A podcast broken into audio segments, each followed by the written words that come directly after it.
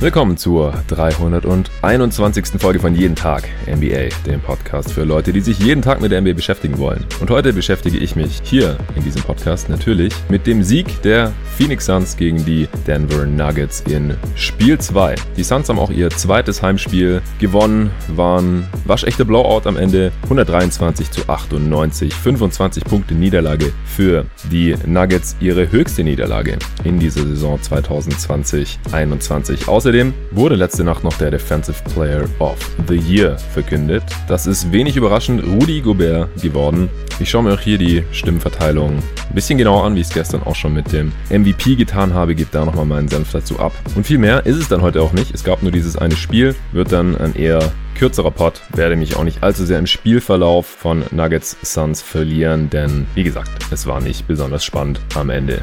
Shoutouts für Supporter gab es gestern erst, Sponsor haben wir heute keinen drin, deswegen fangen wir direkt an. Ich denke, zusammenfassend lässt sich erstmal festhalten, dass die Nuggets den Suns bisher nicht allzu viel entgegenzusetzen haben. Am offensiven Ende, da überzeugt nur Nikola Jokic, der spielt eine gute Serie, aber jetzt auch keine überragende bisher und auch heute hat ansonsten niemand mehr als elf Punkte gemacht bei Denver. Und das reicht dann einfach nicht aus. Und defensiv, da finden die Nuggets einfach keine Mittel. Ich glaube auch nach wie vor, dass sie nicht die Mittel haben, die Suns dauerhaft zu verteidigen. Das klappt vom Spielermaterial her einfach nicht. Die Suns haben einfach zu viele Mismatches, zu viele Optionen in der Offense, auch zu gute Plays, sind auch zu gut gecoacht. Und Chris Paul, der hier von Spiel zu Spiel fitter aussieht und heute auch der wichtigste Phoenix Sun war, der nimmt diese Nuggets Defense einfach nach Strich und Faden auseinander. Erst kurz zum DPOY. Also Rudy Gobert hat 84 von 100 First Place Votes erhalten. Finde ich ein bisschen wenig. Ich finde, er hätte hier eigentlich der einstimmige Defensive Player of the Year sein sollen, da einfach mit so großem Abstand der beste Verteidiger dieser Saison war. Ich habe es hier in diversen Awards Updates Podcasts immer wieder dargelegt, vor allem in der vorletzten Ausgabe Anfang April mit dem Julius Schubert damals zusammen. Da haben wir auch ganz genau auseinandergenommen, wieso er der so viel wertvollere Defender als Ben Simmons zum Beispiel ist, der der zweite hier geworden ist im Voting, auch mit gar nicht, also mit nicht dem Abstand, hier bei der Punktevergabe der Abstimmenden, wie es sich tatsächlich auf dem Spielfeld gestaltet, wenn man sich das mal genauer anschaut. Also Rudi Gobert am Ende 464 Punkte bekommen, Ben Simmons 287, sonst hat niemand dreistellig Punkte erhalten. Draymond Green ist Dritter, Adebayo Vierter, Janis Fünfter und dann gibt's noch ein paar andere Spieler, die noch ein paar Pünktchen bekommen haben. Aber nochmal ganz kurz zusammengefasst, Rudi Gobert hat als bester defensiver Big zumindest der Regular Season und mir hat er bisher in den Playoffs auch ganz gut gefallen, wobei man halt schon dazu sagen muss, dass die Jazz Defense bisher weder gegen die Grizzlies noch gegen die Clippers in Spiel 1 auf dem Niveau agiert hat in diesen Playoffs, wie sie das in der Regular Season können, denn da können sie einfach ihre Drop Coverage spielen. Die Gegner haben riesige Probleme in der Zone zu punkten, wenn Gobert da irgendwo ist,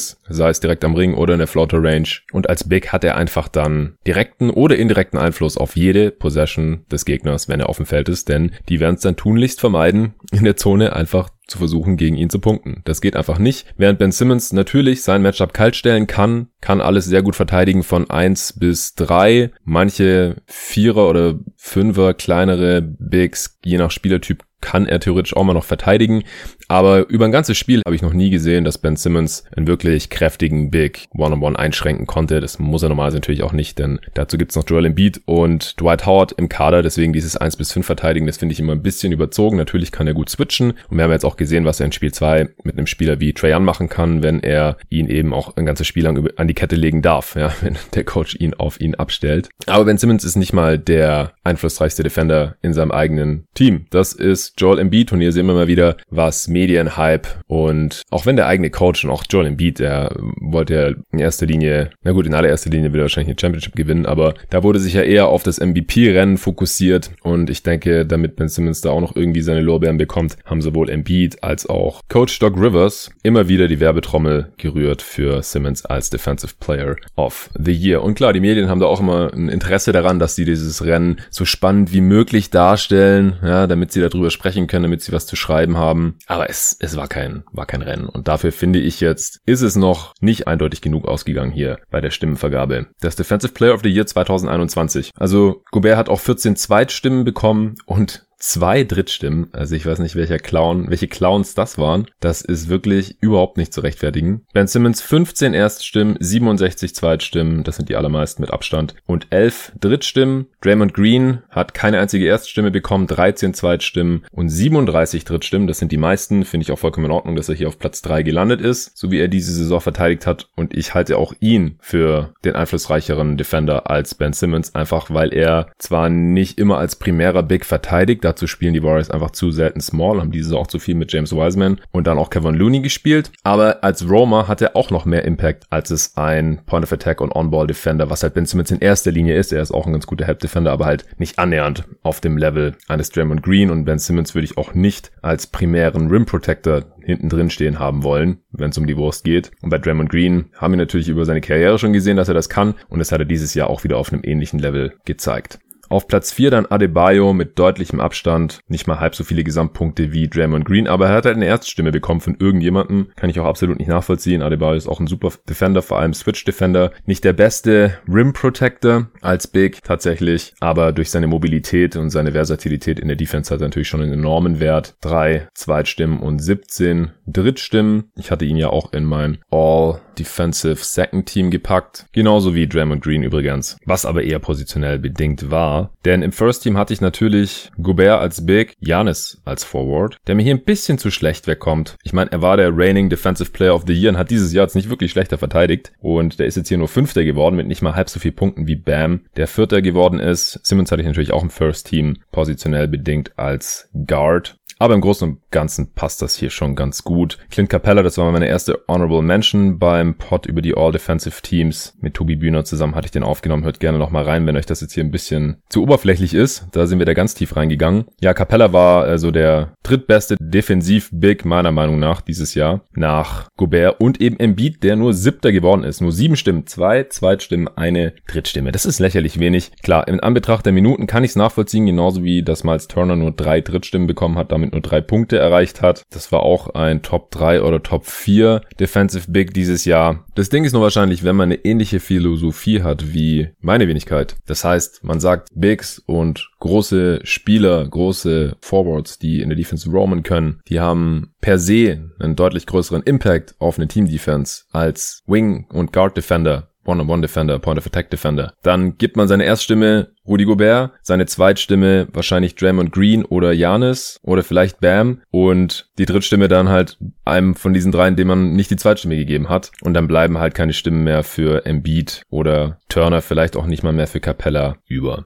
Drew Holiday hat noch sechs Drittstimmen bekommen, damit mehr als Turner, weniger als Embiid. Butler hat zwei Drittstimmen bekommen. Und KCP, ja, Kentavious Caldwell Pope von den LA Lakers, der hat auch eine Drittstimme bekommen. Keine Ahnung, wie das zustande kommt. Ist ein ganz stressiger Point-of-Attack-Defender, aber come on, Defensive Player of the Year, never. Und Matisse Thibault hat auch noch eine Drittstimme bekommen. Das wird ja dann noch öffentlich gemacht, wer hier wem Stimmen gegeben hat. Und es würde mich nicht wundern, wenn ein Sixers Beatwriter vielleicht sogar Ben Simmons auf 1, Embiid auf 2 und Thibault auf 3 gepackt hat. Aber das werden wir dann noch sehen. Ist ja schön, dass die NBA das wenigstens öffentlich macht, auch wenn es teilweise nicht ganz nachvollziehbar ist, wer Teil dieses hundertköpfigen Komitees ist, die hier eine Stimme haben. Denn da kommen schon immer wieder wilde Sachen bei raus. Letztes Jahr hat jemand Andre Drummond zum Defensive Player of the Year gewählt zum Beispiel. Also guckst du Spiele? Hast du eine, irgendeine Ahnung von Basketball? Also ich will jetzt echt nicht zu herablassen klingen oder so, aber das ist einfach nicht zu entschuldigen, wenn man sich irgendwie mit diesem Sport beschäftigt. KCP kann ich da noch sogar ein bisschen besser nachvollziehen. Gut, das war's schon.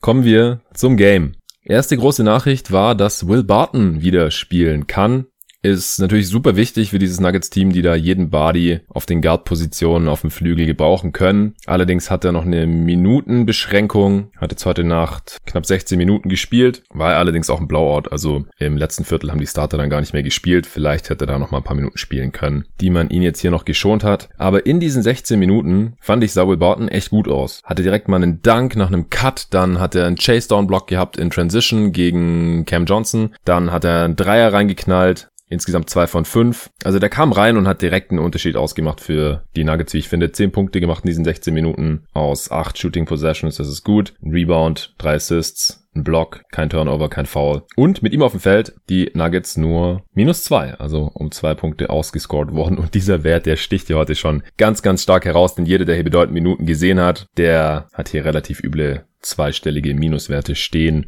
bei den Denver Nuggets ganz vorne dran. Michael Porter Jr. mit minus 26 in 28 Minuten. Der war heute eine einzige Katastrophe, was aber mit Sicherheit auch dem geschuldet ist, dass er, das hatte ich in äh, der Analyse des letzten Spiels ja schon angemerkt, denn das war da schon bekannt geworden, dass er sich irgendwas am Rücken getan hat und Michael Porter Jr., der hat ja wegen der Rückenverletzung schon seine gesamte Rookie-Saison verpasst gehabt, einen Großteil seiner College-Saison verpasst gehabt, deswegen, wenn da irgendwas ist, er hatte auch die so riesige Bandagen um seinen Rücken mit irgendwelchen Heatpacks und Massagegeräten. Und er hat sich auch wirklich nicht flüssig bewegt. Und er ist ja so schon nicht der allermobilste, einfach weil er ein bisschen stacksig unterwegs ist und dann noch mit kaputtem Rücken oder angeschlagenem Rücken, dann wird das schnell übel. Er hat auch am Anfang seine Würfe überhaupt nicht getroffen, die ersten sieben Würfe daneben gesetzt, am Ende drei von 13 aus dem Feld, zwei von neun Dreier und da waren viele Freie dabei. Ich glaube, die Suns haben ihn auch entsprechend verteidigt und vor allem dann auch selbst in der Defense attackiert. Das hat ein bisschen an das Spiel der letzten Nacht Jazz gegen Clippers erinnert, als im vierten Viertel Donovan Mitchell immer wieder sich vom Gegenspieler von Luke Kennard den Screen stellen lassen hat und dann ständig Luke Kennard in der Pick-and-Roll-Defense attackiert hat und ein ums andere Mal gepunktet hat. Und das hat Chris Paul dann im vierten Viertel auch gemacht mit Michael Porter Jr. Also nicht erst im vierten Viertel, aber da ist dann nochmal aufgefallen. Er hat das noch ein paar Mal gemacht, als die Suns dann schon auf 30 Punkte weggezogen sind. Die Nuggets haben das dann auch geswischt und in der One-on-One-Defense, da sieht Porter Jr. auf dem Flügel gegen kleinere und so shifty Gegenspieler, die gute Handles haben, guten Pull-Up-Jumper haben. Sowieso schon nicht so gut aus. Das war schon gegen die Blazers der Fall, gegen Damian Lillard. Und heute, das war eine einzige Katastrophe. Chris Paul hat jedes Mal gepunktet. Am Ende hatte Porter Jr. 11 Punkte, 6 Rebounds, 1 Assist. Und das ist schon schade, dass die Nuggets hier gerade irgendwie so ein einziges Lazarett sind. Ein Spieler kommt zurück mit Minutes Restriction, der andere spielt, aber ist überhaupt nicht fit. Andere fehlen wiederum. Und dann reicht es einfach nicht gegen diese Phoenix Suns. Sie sind extrem gut drauf, offensiv offensiv und defensiv.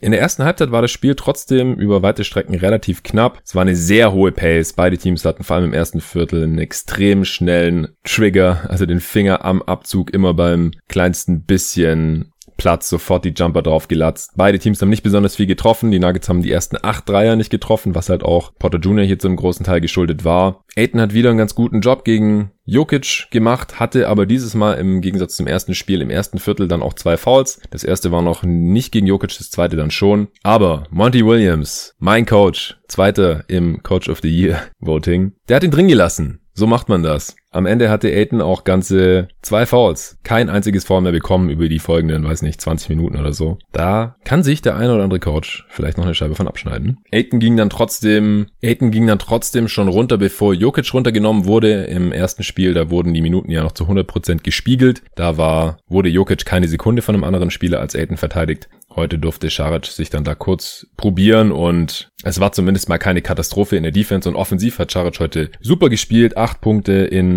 neun Minuten gemacht. Der sah wirklich fit aus. Hat wieder einen Dank gehabt, was man bei ihm wirklich nicht so oft sieht zwei seiner drei Dreier getroffen, vier Rebounds und ein Assist und in den 16 Minuten plus 15 waren die Suns auf dem Feld. Dann kam wie gesagt Will Barton rein und hat den Nuggets mit ein paar sehr guten Aktionen da Leben eingehaucht. Ende des ersten waren die Suns dann nur mit vier Punkten vorne, 25 zu 21, beziehungsweise ich sollte es eigentlich beibehalten, wie ich sonst immer mache, erstes Auswärtsteam nennen. 21 zu 25 aus Sicht der Nuggets. Im zweiten Viertel konnten die Suns sich dann schon ein bisschen absetzen, vor allem weil die Nuggets einige Turnovers hintereinander hatten, zwei Charges, Pässe waren überhaupt nicht on point, teilweise zu weit in Transition ins Ausgesegelt, ziemlich sloppy unterwegs. Klar, die Suns, die machen viel Druck in der Defense und Charges muss man natürlich auch erstmal aufnehmen, indem man die Moves des Gegners antizipiert und sich in den Weg stellt beziehungsweise beim Post-Up halt auch dagegen hält. Eins war zum Beispiel von Millsap gegen, gegen eben Scharic. Und so hatten die Nuggets dann eben fünf Turnovers früh im zweiten Viertel und die Suns noch keinen einzigen. Und so konnten sich die Suns ein bisschen absetzen, waren dann 28 zu 35 hinten schon die Nuggets. So richtig absetzen konnten die Suns sich dann aber bis zur Halbzeit noch nicht, weil sie dann selber teilweise auch ein bisschen Probleme hatten in der Offense, sind die Würfe dann nicht gefallen, haben selber dreieinhalb Minuten keinen einzigen Punkt gemacht, Back-to-Back -back Turnovers gehabt,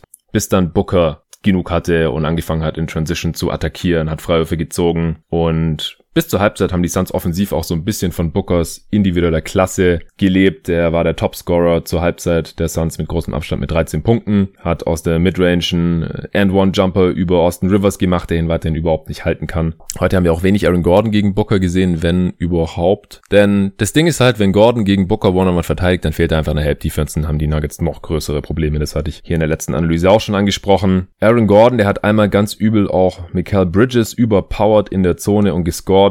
Ich finde eigentlich, dass die Nuggets das noch ein bisschen mehr ausnutzen könnten, dass wenn es nicht gerade gegen Jay Crowder geht, gegen den kann er natürlich nichts machen, der ist kräftig genug, aber wenn er sich da irgendwie Bridges oder auch Cam Johnson oder Booker oder sonst wem gegenüber sieht, dann äh, sollte er gnadenlos in die Zone gehen und zum Ring gehen. Er hat heute aber nur sechs Punkte gemacht, einmal hat er noch in Transition ein Screen gestellt bekommen und äh, Jokic hat das natürlich sofort gesehen und ihm in alley gespielt. Und das war's aber halt. Also Gordon nur drei von sieben aus dem Feld heute, null von ein Dreier, keine Freiwürfe, sechs Punkte Pünktchen in bisschen über 20 Minuten. Das ist einfach zu wenig. Arne hat hier im Pod neulich, glaube ich, gesagt, dass es ein bisschen so aussieht, als hätte Gordon das Punkten bei den Nuggets ein bisschen verlernt, als hätte er da Rückschritte. Denn er war ja schon mal die zweite Scoring-Option hinter Vooch bei den Magic, würde ich behaupten. Hat so zwischen 15 und 20 Punkten pro Spiel gemacht. Und hier, da ist er offensiv teilweise einfach viel zu unsichtbar. Und das halt neben einem Playmaker wie Jokic. Und wenn es jetzt einfach auch so sehr gefragt ist, denn wie gesagt, da hat heute einfach sonst niemand für Punkte sorgen können bei Denver. Porter Jr. mit den 11 Pünktchen, Barton mit den 10 in 16 Minuten. Und dann nur noch Millsap, 11 Punkte in 11 Minuten, der war auch stark, aber den haben wir halt heute nicht neben Jokic spielen gesehen.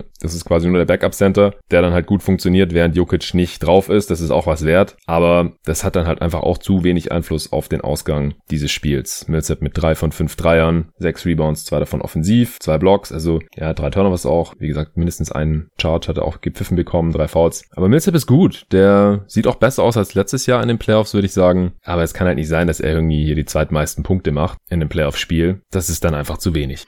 Zur Halbzeit dann entsprechend die Suns 10 Punkte vorne, 42, 52. Die Nuggets mit einem 84er Offensivrating, 42% True Shooting. Also man muss auch dazu sagen, dass viele, dass sie schon viele Dreier auch genommen haben, bekommen haben, aber auch einfach nur gechuckt haben. Das waren auch nicht immer unbedingt gute Würfe. Die können mal reinfallen, sind sie aber halt heute Nacht nicht. Die Suns auch nur mit einem 106er Offensivrating, 53% True Shooting zur Halbzeit, aber weniger Turnovers. Die Nuggets waren noch nicht noch weiter hinten, weil sie noch relativ viele Offensivrebounds eingesammelt hatten zu dem Zeitpunkt. Die Nuggets auch wieder nur mit zwei Freiwurfversuchen zur Halbzeit. Das war im ersten Spiel, glaube ich, auch schon so. Aber man muss auch dazu sagen, dass sie selten dahin gehen, wo es weh tut. Dass sie selten mal in der Zone einen contesteden Wurf nehmen, wenn dann Jokic, aber Aiton, wie gesagt, der versteht es halt einfach auf, Jokic, auch Jokic sehr gut zu verteidigen und ihm keine guten Looks zu geben, ohne ihn zu faulen. Es wurde wieder relativ viel laufen gelassen. Die Suns hatten auch nicht sehr viel mehr Freiwürfe. Am Ende hatten die Nuggets sogar 20. Oh, haben sie auch einige bekommen in der zweiten Halbzeit. Es war aber teilweise noch in der Garbage Time. Howard, McGee und Najee haben jeweils zwei Freiwürfe noch bekommen. Jokic am Ende 5 von 6 Freiwürfen. Porter Jr. 3 von 4. Also das ist einfach kein wirklicher Faktor hier in dieser Serie bisher. Die Suns hatten 15 von 17 Freiwürfen und es hatte auch niemand mehr als 4. Bridges hatte 4 von 4, die Andre Ayton 3 von 4.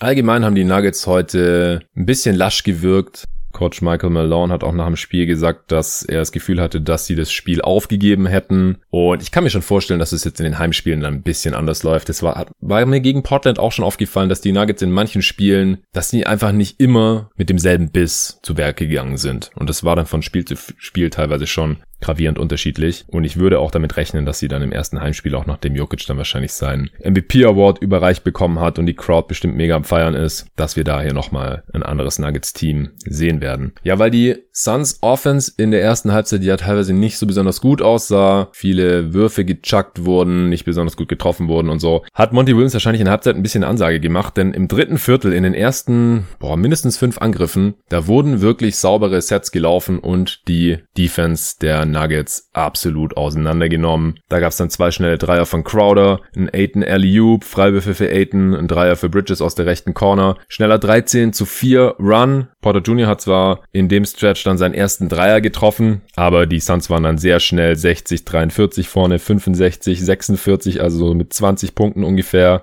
Dann sind Aaron Gordon und Jay Crowder aneinander geraten, gab dann ein Double Technical, also die haben sich nur so ein bisschen verhakt und dann halt ein bisschen geschuckt und böse angeschaut, nichts Schlimmes. Aber das Geile war dann halt, also aus Suns Sicht, dass Crowder im nächsten Angriff direkt einen Offensivfall von Aaron Gordon gezogen hat. Der wollte, ja, hat ihn dann so ein bisschen weggedrückt, so quasi über den Haufen gerannt. Und das hat Crowder dann natürlich gerne angenommen. Das ist dann halt wichtig. Ja, Double Technical, das führt halt zu nichts, außer dass halt der Spieler dann nach dem nächsten T sofort rausfliegt. Aber es geht halt dann darum, wie man damit umgeht, wie man darauf reagiert, ob sich das positiv auf das eigene Game dann auswirkt oder negativ. Von Gordon haben wir danach nicht mehr viel gesehen. Und Crowder, wie gesagt, der äh, hat halt dieses Foul gezogen und insgesamt auch ein gutes Spiel gehabt. Crowder 11 Punkte, 5 Rebounds, 3 seiner 4 Dreier getroffen, 4 von 5 aus dem Feld, ein Steal, ein Block, alles top. Jokic wurde dann auch zunehmend frustrierter, hat dann auch so ein bisschen gesettelt, also sich mit Jump Shots und Fadeaways zufrieden gegeben, hatte keinen Bock mehr in der Zone zu arbeiten gegen diese Suns Defense, vor allem wenn halt bei seinen Teammates dann auch nichts wirklich geht. Teilweise hat man gesehen, er ist in der Offense, in der Midrange, guckt so ein bisschen, was passiert hier.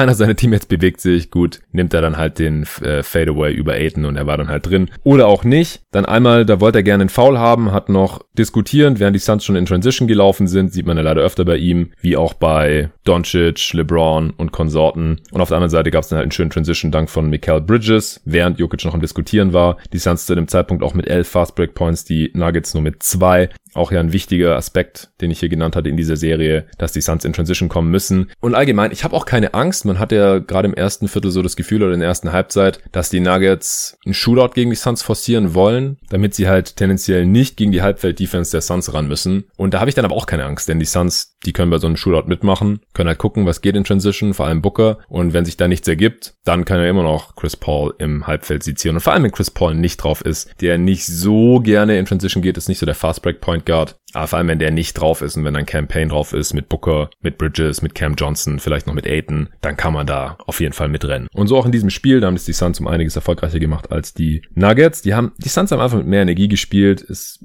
nicht besonders verwunderlich, so wie die Arena wieder am Ausrasten war. Und ich würde auch sagen, also nach diesem Dank und mit dem frustrierten Jokic und es ging einfach nichts bei den Nuggets, da war das Ding dann eigentlich auch schon gelaufen. Millsap hat dann noch einen Pick-and-Pop-Dreier reingehauen zum Ende des dritten Viertels. Deswegen war es dann nur 67 zu 86. Rückstand nochmal auf unter 20 Punkte verkürzt. Aber im vierten Viertel, da kam dann wieder Chris Paul rein. Und ja, der hat dann, wie gesagt, Porter Jr. konsequent attackiert. Dann einmal hat er sich nach einem Switch Paul Millsap gegenüber gesehen, hat den brutal ausgetanzt. Das Highlight habt ihr vielleicht schon irgendwo gesehen oder seht es noch. Also hat Millsap erst total ausgetanzt. Die Defense musste sich auf ihn fokussieren. Und Tory Craig hat Schön reingekattet in die Zone, Pass bekommen, Layup. Ist auch so ein bisschen gerade die Tory Craig Revenge Series. Der war ja ein bisschen angesäuert. Als die Nuggets ihn nicht gehalten haben, dann musste er zum Minimum bei den Bucks anheuern. Die wollten ihn dann zur Deadline unbedingt irgendwie umsonst dumpen. Die Suns mussten ganze 110.000 Dollar waren es, glaube ich, an Cash zu den Bucks schicken. Und ich würde sagen, das sind sehr gut investierte 110.000 Dollar bisher. Und nachdem Chris Paul dann nach dem Switch gegen Potter Jr. einen Pull-Up-Dreier reingehauen hat, das war dann noch der zweite im, im zweiten Angriff, dann stand es 75 zu 102 2 und ich glaube, auf den Rest muss ich hier nicht eingehen. Es gab dann noch 6 Minuten Garbage Time. Nach diesem Assist auf Tory Craig hatte Chris Paul dann auch 15 Assists erreicht bei 0 Turnovers und um zu verdeutlichen, wie beeindruckend das eigentlich ist, 15 Assists zu haben bei keinem einzigen Ballverlust. Chris Paul hat es jetzt dreimal geschafft. Ansonsten hat das Magic Johnson zweimal geschafft und dann gibt es noch vier weitere Spieler, die es jeweils einmal geschafft haben. Und Chris Paul hat es auch in drei verschiedenen Teams gezeigt. Also für die Clippers, er ist auch der erste Spieler, der es geschafft hat, seit ihm selbst, 2014 für die Clippers. Und dann hat er es noch mit den Pelicans, äh, Hornets damals noch geschafft. Und zwar dann damit auch in drei verschiedenen Dekaden. Also der Typ ist einfach heftig allgemein in diesen Playoffs wieder extrem ballsicher unterwegs. Die Playoff-Stats bei Basketball Reference, die haben sich jetzt so früh am Morgen noch nicht aktualisiert nach dem letzten Spiel, aber in den ersten sieben Spielen hat Chris Paul 8,1 Assists im Schnitt bei 1,4 Turnovers. Und da sind ja noch die Spiele dabei nach seiner Schulterverletzung, wo er nicht mehr richtig dribbeln und passen konnte. Ah, absolut abgefahren. Ich bin so froh, dass der Typ für mein Team spielt mittlerweile. Ich war davor schon großer Chris Paul-Fan, aber das ist hier nochmal eine ganz andere Erfahrung gerade. Ansonsten Hauptfaktoren. Es ist natürlich unglaublich wichtig, dass Michael Porter Jr. jetzt nicht weiter eingeschränkt ist in den nächsten Spielen. Kann ich natürlich unmöglich einschätzen hier von Deutschland aus, wie schlimm das ist. Denn Wie gesagt, der wurde einfach gnadenlos attackiert. Dann finde ich, dass Jokic's Limitationen, defensive Limitationen im Playoff-Basketball mal wieder sehr deutlich zum Tragen gekommen sind. Denn man hat ihn heute auch immer mal wieder in der Drop-Coverage gesehen, sonst und vor allem gegen die Blazers und auch in Game 1 gegen die Suns, wenn es ein Pick and Roll gibt und Aiton stellt den Screen, Jokic als sein Defender muss natürlich irgendwie darauf reagieren, dann kommt er oft nach oben auf das Level des Screens, um halt Pull-Up-Jumper zu vermeiden und theoretisch halt auch um den Drive des Guards zu vermeiden, aber das kann er halt einfach nicht besonders gut. Die Guards kommen oft vorbei und sein Gegenspieler, also Aiton, der kann dann einfach sehr schnell in die Zone abrollen, beziehungsweise oft slippt er dann halt auch den Screen, also stellt den Screen gar nicht richtig wartet nicht, bis der Kontakt da ist, sondern cuttet direkt in die Zone, lässt Jokic direkt hinter sich. Und damit das halt nicht mehr so viel passiert, gerade im Pick and Roll mit Chris Paul, der auch nicht so gerne dann da die Pull-Up-Dreier nimmt, hat Jokic da dann heute öfter mal Drop-Coverage spielen müssen oder sollen. Und dazu kam dann oft auch noch Campazzo vom Flügel rein in die Zone, um da einfach noch ein bisschen den Raum zuzustellen. Aber dadurch hatte halt erstens Chris Paul richtig viel Platz in der Midrange, konnte immer wieder von da seine Würfe nehmen und verwandeln. Das macht er ja im Schlaf. Und B waren die Eckendreier halt auch wieder weit offen. Die haben die Suns jetzt heute nicht so besonders gut getroffen, nur drei von zehn. Da treffen sie im Schnitt dann auch besser. Dafür haben sie heute die Above the Break Dreier ziemlich gut verwandelt. Insgesamt 18 von 38 Dreiern, 47 Prozent. Und allgemein haben die Suns halt Elbow Plays mit vielen verschiedenen Ausstiegen, damit sich die Defense der Nuggets auch nicht wirklich auf irgendwas einstellen kann. Mal hat dann Aiton einen offenen Dank in der Zone, mal kriegt ein Shooter in der Corner einen offenen Wurf, mal auf dem Flügel, mal geht Booker in einen Midrange Pull-Up oder kommt um den Screen, kriegt einen einigermaßen freien Midrange Jumper oder halt Chris Paul. Also das, äh, die Nuggets haben einfach keine Chance. Zu viele Waffen, zu wenig gute Defender für Denver. Wenn Barton im nächsten Spiel mehr spielen kann, dann würde es ihnen natürlich auch sehr weiterhelfen. Aiton war wie gesagt wieder ziemlich gut. Insgesamt waren die Suns heute bei den Abschlüssen am Ring gar nicht so toll. Also da hat sich vielleicht die Drop Coverage von Jokic auch ein bisschen ausgezahlt. 15 von 28, das sind 54 Prozent, das ist schon unterdurchschnittlich. Aber die Nuggets, also die waren aus allen Zonen im Zweierbereich weit unterdurchschnittlich. Insgesamt unter 50 Prozent, auch kein ihrer sechs Eckendreier getroffen. Und man darf ja nicht vergessen, bei jedem Sieg gegen Portland haben die Nuggets über 40 Prozent ihrer Dreier getroffen. Und ich denke auch, dass das in dieser Serie noch mindestens einmal passieren wird. Wahrscheinlich jetzt in einem der beiden beiden Spiele in Denver, vielleicht gleich im ersten und dann haben sie auch gute Chancen, in so einem Spiel gegen die Suns mal länger mitzuhalten, es spannend zu machen und dann vielleicht auch doch noch das eine Spiel zu gewinnen, das ich ja hier auch in der Vorschau prognostiziert hatte. Ich fand das Spacing Nuggets heute aber auch oft nicht ideal. Wie gesagt, da hat sich auch manchmal Offball einfach keiner so wirklich bewegt. Da könnte man noch adjusten, könnte Malone einen Fokus drauf legen in, in den nächsten Spielen.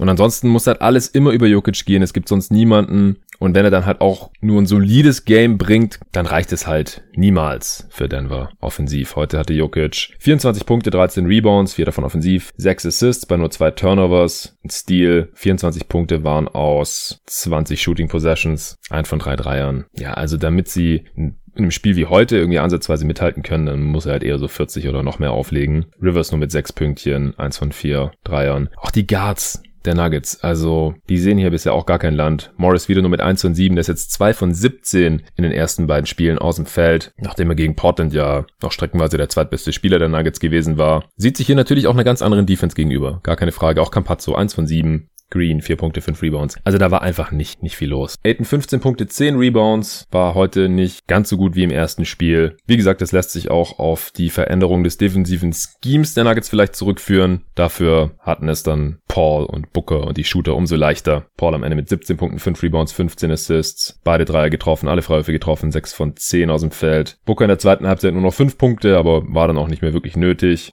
10 Rebounds auch, 2 Assists. Bridges, der Held des ersten Spiels noch mit 16 Punkten. Nur zwei seiner 8 Dreier heute getroffen, aber insgesamt auch 16 Punkte aus 14 Shooting Possessions. Das ist durchaus noch in Ordnung. Ja, ich bin gespannt auf Spiel 3 wird in gewisser Weise die Vorentscheidung sein. Wenn die Suns das holen, dann ist das Ding natürlich durch. Man muss wohl auch noch dazu sagen, dass die Nuggets jetzt über die ersten beiden Spiele 42 Punkte weniger gemacht haben als Phoenix und dass wenn sie jetzt die Serie noch drehen könnten, also die Serie noch gewinnen, dann wäre das schon der drittgrößte Turnaround nach so einem Punkteunterschied in den ersten beiden Spielen. Der größte Turnaround war 2016 natürlich der Upset schlechthin, die Cavs gegen die Warriors in den Finals, die war nach den ersten beiden Spielen, haben die schon 48 Punkte weniger gemacht gehabt als die Warriors. Die, der zweitgrößte Turnaround war 1995 die Houston Rockets gegen die Phoenix Suns, das war vor meiner Zeit, da war ich erst sieben.